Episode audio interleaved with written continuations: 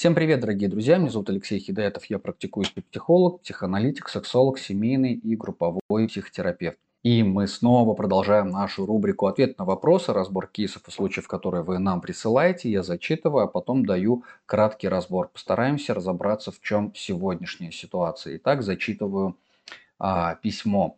Я всю жизнь жила с матерью, агрессором, вампиром, садистом, эгоистом, и когда 30 лет у нее от нее удалось уехать, три года жила счастливо. Я не конфликтная, спокойная, отзывчивая, добрая девушка. Я знаю, как правильно и стараюсь черпать это от других людей. Но потом я вынуждена связалась с человеком, который также был агрессором-вампиром, потому что я еще хуже снова вынуждена была переехать жить к матери.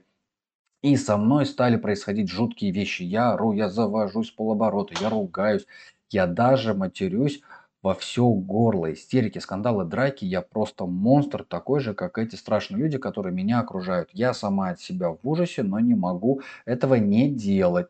Я молчу, но когда слышу очередное нытье, унижение, издевки, хамство, я немного, а я не могу сдерживаться и бью в ответ. А потом меня охватывает злоба за всю прошлую боль, и я готова унижать человека и ни сочувствия, ничего хорошего. Проходит время, я успокаиваюсь, черпаю хорошее из других источников, вроде хорошо становится, но чувствую, что я уже не милая, добрая, хорошая девушка, превращаюсь в агрессивную психопатку, готовую убить. Мне страшно, я хочу быть нормальной. Что делать? Как бороться со злом, которое проникает в меня вопреки всем психозащитам и приемам.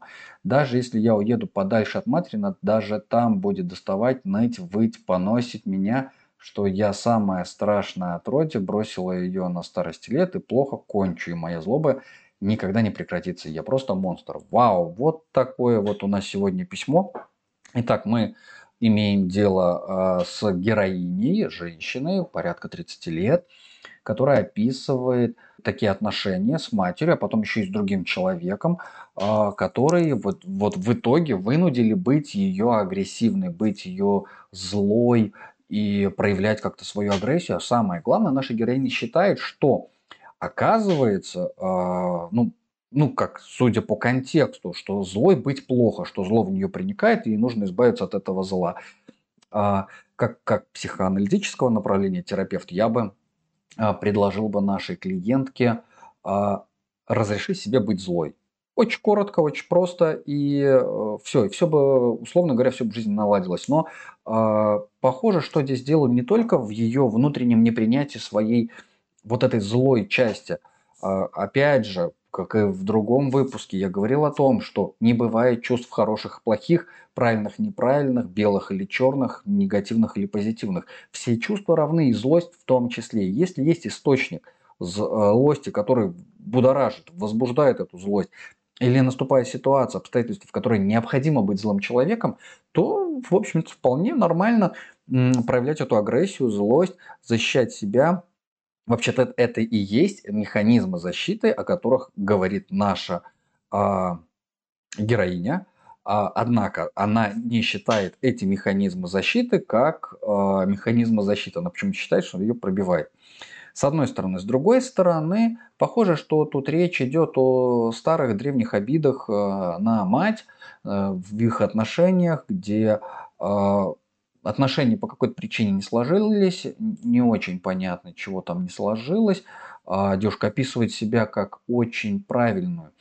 Еще такая психоаналитическая метафора. Похоже, что она живет э, полярно либо в аду, либо в раю, потому что у нее есть ее райская сущность. Это того, где она не конфликтная, спокойная, отзывчивая, добрая и такая правильная, прям вся святая-святая. И другая часть, такая адовая, адская, полярная, где а, вот она может быть только супер монстром, каким-то таким злым человеком. А, но я бы предложил в первую очередь научиться жить на земле, посерединке. А это означает, что здесь нет черного-белого, здесь нет хорошо, плохо, правильно, неправильно, здесь нет ангелов и демонов, здесь все живые люди. А живым людям свойственно быть изменчивыми, свойственно испытывать различного рода чувства, в том числе чувства гнева и злости, в том числе быть несовершенными, как, собственно говоря, самой нашей э, героине, так и, собственно говоря, ее матери, так и, в принципе, того еще одного человека, о котором она говорит, который, а, судя по всему, является для нее дополнительным стимулом а, к агрессии. Также наша героиня говорит о том, что она стала психопаткой. Но вот здесь я бы очень серьезно поспорил. А по поводу психопатии, не то чтобы психопаты не рефлексируют, но уж точно не, не так, как э, наша героиня описывает. Очень похоже на пограничное расстройство личности, скорее всего, один из спектров, один из вариаций, одна из вариаций ПРЛР. А, да, и э, ни в коем случае не обращаться к психиатрам. А, вот. Достаточно психотерапевтам а, рекомендация от 5 до, не знаю, 25-30 часов личной терапии индивидуальной. Возможно, этого было бы достаточно. А, кстати говоря, можно ко мне, я в этом смысле очень хорошо работаю. Но вот я еще читаю, что ну, правда, создается впечатление, что накопилось очень много чувств, очень много боли, и похоже, что наша героиня с этой болью ну, ничего особо не делала. То есть она ее никуда не направляла, она ее не трансформировала, она, а, грубо говоря, э, на худой конец даже не прощала, а оставляла все это внутри себя. И, конечно, стоит ее, она как а, пробка от шампанского, стоит бутылку чуть трястись, она вылетает, выстреливает. Либо а, как пороховая бочка, чуть-чуть рядом искра произойдет, и она тут же взрывается. Это говорит о эффекте накопления, о долгом эффекте накопления. Сквозит в этом письме много усталости и даже страха, что теперь я на всю жизнь останусь такая. Но эта усталость эмоциональная. Есть такое понятие, как синдром эмоционального выгорания. А бывает эмоциональная усталость. Вот эмоциональная усталость от того, что человек все время таскает в себе эти чувства, удерживает. Ну, пытаясь быть ангелом, пытаясь не быть самой, не пытаясь не быть э, здоровым человеком, который имеет право на эти чувства, а пытаться быть ангелом, жить на небесах и не испытывать э, в кавычках негативных чувств. А, собственно, ну, по-моему, здесь должно быть уже очевидно, что, что, что можно порекомендовать, если не идти на личную терапию. Писать дневник ежедневно. И если прям э, много чувств, то два раза в день, утром и вечером. Выписывать, высказывать все эмоции, которые только рождаются, особенно гнев, ярость, злость, на всех ругаться матом трехэтажным, как только это возможно, в письмах.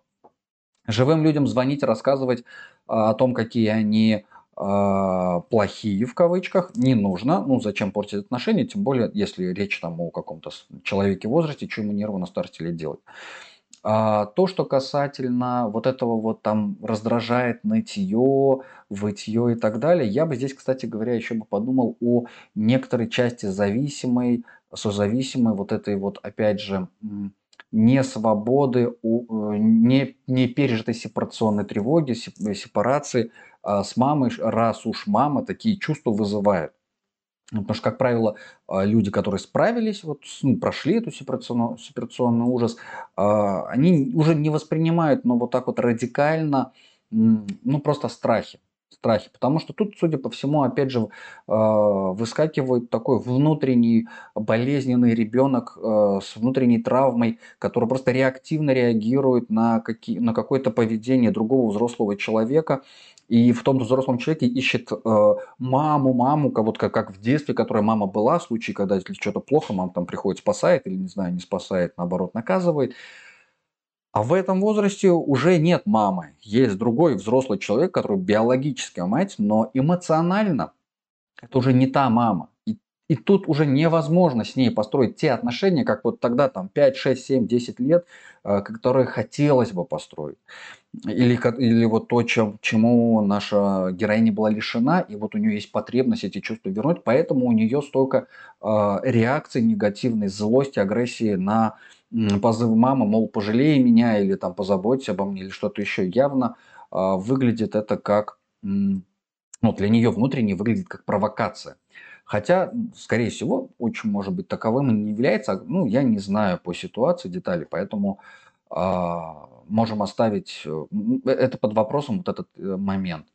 Ну и, собственно, что еще? А, социально приемлемые способы проживания агрессии, а, подумать, порефлексировать, заниматься самоанализом на тему прощения, смирения, благодарности – и, возможно, тогда появится просвет в э, выходе из этих состояний, в то, чтобы можно было контактировать с другим и не фантазировать о том, что наша героиня ну, как-то личностно должна отвечать за чувства, эмоции, проживание, вообще жизнь другого человека. А тут выясняется, что как будто бы она вот, ну, должна, как будто бы это вот, ну, ее кто-то нагрузил этим обязательством, и у нее нет выбора вот сбежать из этого.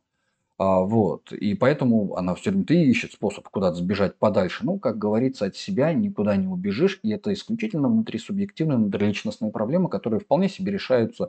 Спасибо вам за внимание. Еще раз напомню, присылать свои вопросы, а, кейсы, случаи вы можете на телеграм-канал PsyTalk, Psi39 Talk или а, или менеджером одному из в описании менеджерами центра Хидаэтова, моего центра, в описании данного выпуска, который где бы вы не читали, либо не слушали, или не смотрели.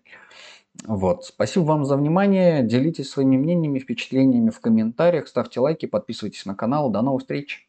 Пока-пока.